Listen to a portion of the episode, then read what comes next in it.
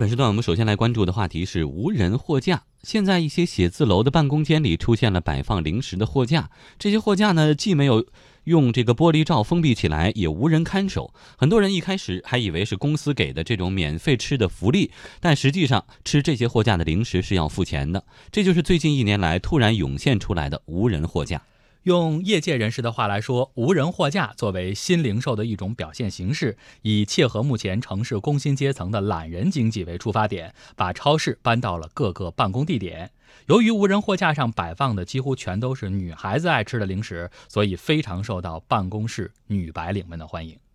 方便啊，非常方便啊！就呃，我们就是加班的时候也不用出去买买买买晚上吃的东西了。靠自己个人的这个信用来说，我们年轻人来说的话，还是比较比较好的。关键还是看个人，大家素质都提高了，君子游戏，就是说，呃，就完全靠个人自觉，我觉得非常好。据了解，中国的无人货架最早是在二零一五年出现的。当时很多互联网公司都希望把办公室零食供应作为企业的新福利，无人货架于是走进了写字楼。很快，由于扫码支付系统普及，无人货架也从由企业付账的临时福利拓展到员工自行支付购买，并且逐渐以第二种模式为主。行业数据也显示，目前的无人货架中，企业福利和员工自行购买的比例大约为一比九。有业内人士透露，为了促进销量，现在大家的补贴力度都很大，补贴力度也很大。像这个可乐两块八，现在一块零毛五；这个两块，现在零零点七五。不过，无人零售业态所存在的一些问题已经暴露出来。有读者给一家财经杂志写信说，他们公司已经吃走两家无人货架了。这两家公司离开的原因都是。东西被人免费的给拿光了，所以这个无人货架的需求是有的，但是能不能赚钱，恐怕值得怀疑。另外呢，无人货架的付款流程也遭到了吐槽，因为每次购买都需要扫二维码，而最匪夷所思的是，每次都要填一遍收货地址，整个过程让人感觉非常繁琐，导致很多用户要么就不买了，要么或者直接拿走。嗯，说到无人货架，我觉得可以从两方面来讨论：一，它的需求是不是真的存在；另外一方面，它如何走下去，如何能走得长远，在落实层面。先来说需求，呃，触手可及的这个零食。呃，即便是要付钱的，因为它很方便，因为能够及时解决当下的所需，需求是不是还是客观存在的？是刚需。对，我觉得其实需求是有的，但是怎么样满足这个需求，我觉得这个手段和方式啊，确实是需要斟酌的。像现在这样的无人货架，其实有很多方式来解决。你比如说，我们知道这种呃，现在有这种呃无人的超市。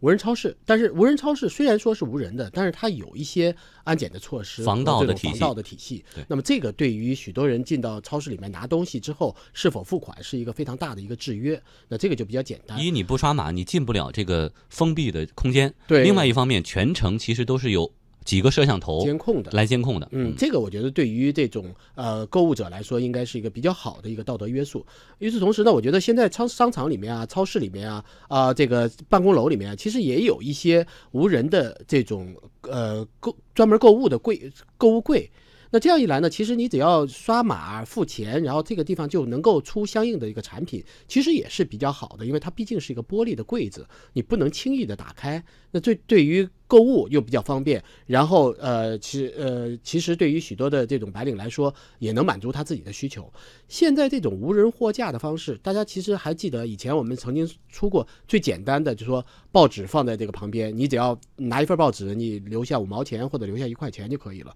结果报纸都被人拿走了。这个时候，如果你再来用这种方式去指责别人的这种道德水准的话，我觉得其实没有意义。最重要的是，其实，在现在这个社会里，任何一件事情都都会有道德风险所在。你在作为一个商业社会，还是要符合商业的习惯和商业的规律的。如果你超越这样的一个习惯和规律，然后用道德来制约这种消费者的话，我觉得其实是你自身不了解商业社会本身的规律所在。所以，我觉得在这个问题上，如果你愿意用这样的一个风险来测试大家的道德风险，而不是为了卖货，可以；如果你是为了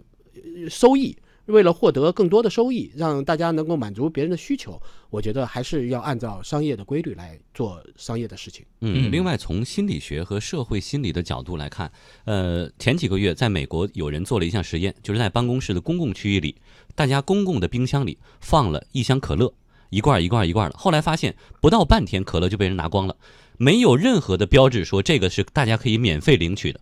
没有这样的标志，但是还是被拿走了。但是有人在这个公共区域里边放了五美元，你会发现过去几天之后没有人拿这个钱。后来呢，有心理学家分析这个原因，就是因为虽然大家也知道这个东西呢不是免费领取的，但是顺手拿一包吃的，顺手拿一瓶饮料，你觉得呢？一你可以更容易原谅自己，另外你也可以容易原谅别人。他就随随手就喝了一瓶饮料嘛。但是你如果拿钱的话，未经允许，他哪怕金额再小，他也一定会被定义为偷的行为。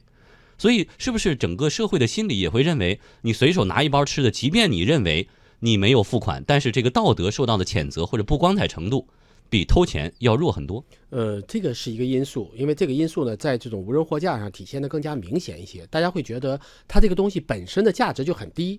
那如果我操作起来比较复杂的话，我真正就算拿走了，我也不觉得这个东西对我有一种道德约束力，因为它的价值相对太低了，一跟我的工资相比，或者跟我的价值相比，跟我日常消费相比，实在是微不足道。那我拿了，即便说你说我需要补偿，或者认为我有什么样问题，我补出来三倍五倍我都不是一个问题。那对我来说拿走就拿走了，而且尤其这种货架呢是放在这种写字楼里或者办公区当中，大家会觉得。肯定是有人为可以为他买单的。至于说这个是谁，要么是公司的老板，要不然是货架货架公司的这种推广，或者这是一种促销活动，大家会认为这样的是一种方式，所以并不觉得这个东西会有什么特别的道德的因素所在。所以我觉得，在你进行这样一个商业活动的时候，应该考虑到有可能出现道德风险，才把这种商业活动进行的更加的完善。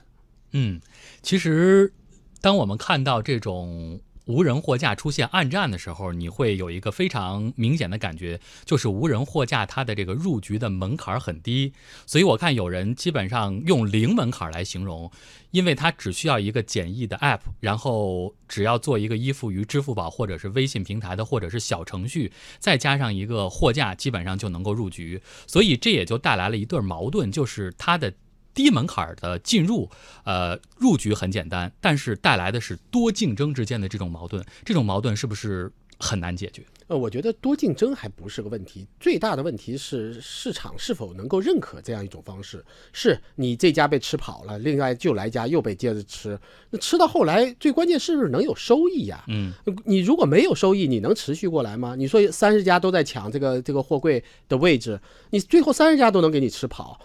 那对你来说，你又想做什么呢？如果任何一个公司我摆在这儿是为了收益的话，如果这个收益非常低，或者说这个收益嗯很渺茫，那我抢这个位置是为什么呢？嗯，好，谢谢老陶。那么我们再来听一下互联网专家兰溪的分析。对于消费者来说，无人货架的开放式购买方式呢，是一种不错的体验。再加上移动支付的辅助，形成现在的风潮，并不足以为奇。从创业者的角度来说的话，一方面它本身是有这个风潮在。啊，另一方面的话，你可以跟一些其他的东西结合起来，比如中国确实比较发达的，比如说移动支付，啊，这个东西就不像无人收据，你去投个币，比如说传统的无人收据还是高度的依赖纸币，啊，中国无人货架这个东西呢，其实一方面你可以深入到各个的社区，深入到这个公司的里面，啊，另一方面呢，你让别人做一个开放式的购买，啊，做一个开放式的这个消费，呃，购购买的场景的话，它可能说对用户来说，它是一个比较有意思的体验。